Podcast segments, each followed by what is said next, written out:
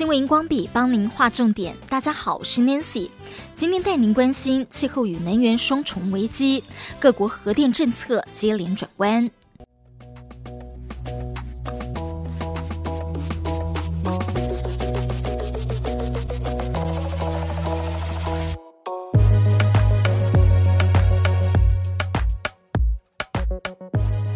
Take News 在九月五号分析报道，最高有八成电力必须仰赖核能发电的法国，五十六座的核电厂中有高达二十五座处于停机状态。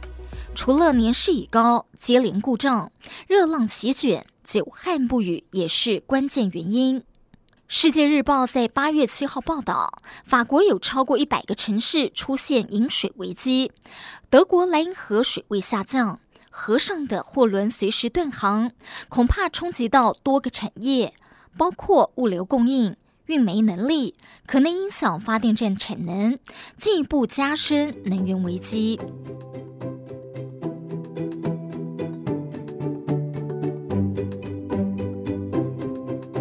法国气象局的资料显示，七月降雨量仅九点七毫米，创下六十一年来最低纪录。多数河流水位下降，冲击到核能发电。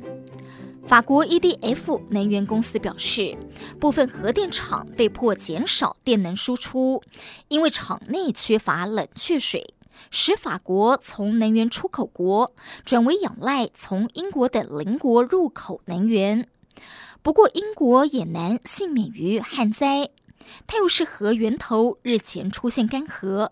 东南部首度发布限水令，禁止在户外开自来水龙头来浇花，否则要重罚。干旱导致的水资源缺乏，严重打击欧洲重要的水力发电，让缺电状况更严重。全国五分之一的电量来自水力发电的意大利。水力发电产能在过去一年中就下降了百分之四十，西班牙的发电量更是下降了百分之四十四。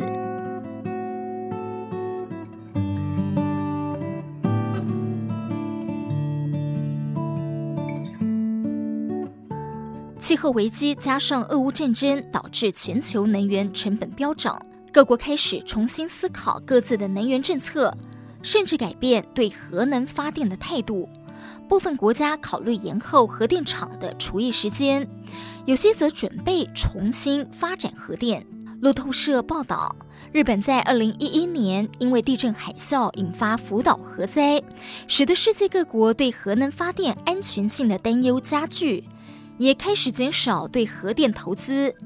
但是俄罗斯为了报复欧盟制裁而减少对天然气的出口。传出日本有意逆转核能政策，德国、欧洲部分国家也努力摆脱对俄罗斯石油和天然气的依赖，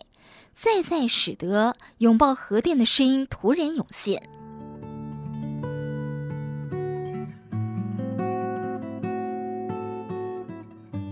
根据国际原子能总署，目前全球有三十二个国家使用核电，占全球电力生产的百分之十。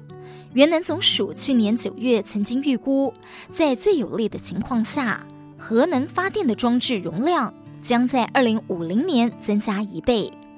但眼前欧洲高温旱象严峻。缺水造成核电厂没水降温，